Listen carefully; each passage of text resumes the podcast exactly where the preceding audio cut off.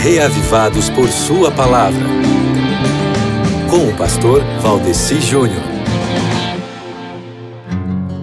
Olá, meu querido amigo ouvinte, tudo bem com você? Sabe o que é que nós temos de bom para hoje? Hoje a gente dá início aqui à leitura de mais um livro da Bíblia. É, hoje a gente começa a ler o livro de Neemias. E para introduzir a você neste capítulo de hoje que está programado pelo projeto Reavivados por Sua Palavra, meu querido irmão, eu quero lhe perguntar o seguinte: que promessa de Deus você teria a reivindicar no dia de hoje? Que promessas você teria a reivindicar no dia de hoje? Por que você acha que seria importante nunca desistir de clamar por essas promessas? Hum?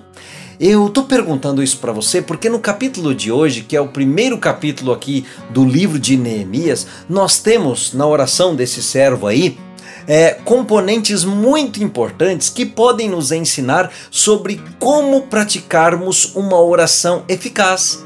Sim, a oração de Neemias tem sete partes que você pode replicar fazendo as suas orações, que são as seguintes partes aqui da oração de Neemias. A primeira delas né, é um reconhecimento da grandeza e da misericórdia de Deus, quando diz: Senhor, tu és grande em misericórdia. Neemias capítulo 1, verso 5, né? A segunda parte da oração de Neemias é uma súplica para que Deus ouvisse a oração dele, né? Ouça-me, Senhor, está aqui em Neemias capítulo 1, verso 6. A terceira parte da oração de Neemias é a confissão dos pecados encontrada em Neemias capítulo 1, versos 6 e 7.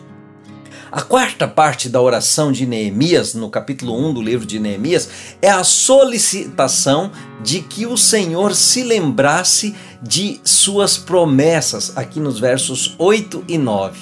A quinta parte é uma reafirmação de que Deus havia resgatado o seu povo, aqui no verso 10 do capítulo de Neemias do primeiro capítulo do livro de Neemias. A sexta parte é uma nova súplica para que Deus é, ouvisse a oração dele. De novo, ele diz: Ouça-me, aqui no verso 11. E a sétima e última parte da oração de Neemias, aqui em Neemias 1, é um pedido especial de ajuda.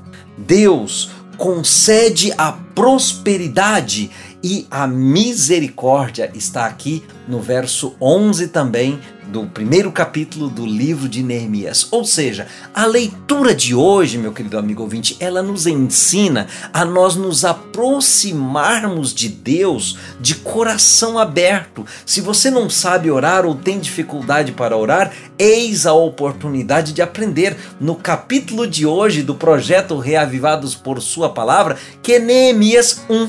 Leia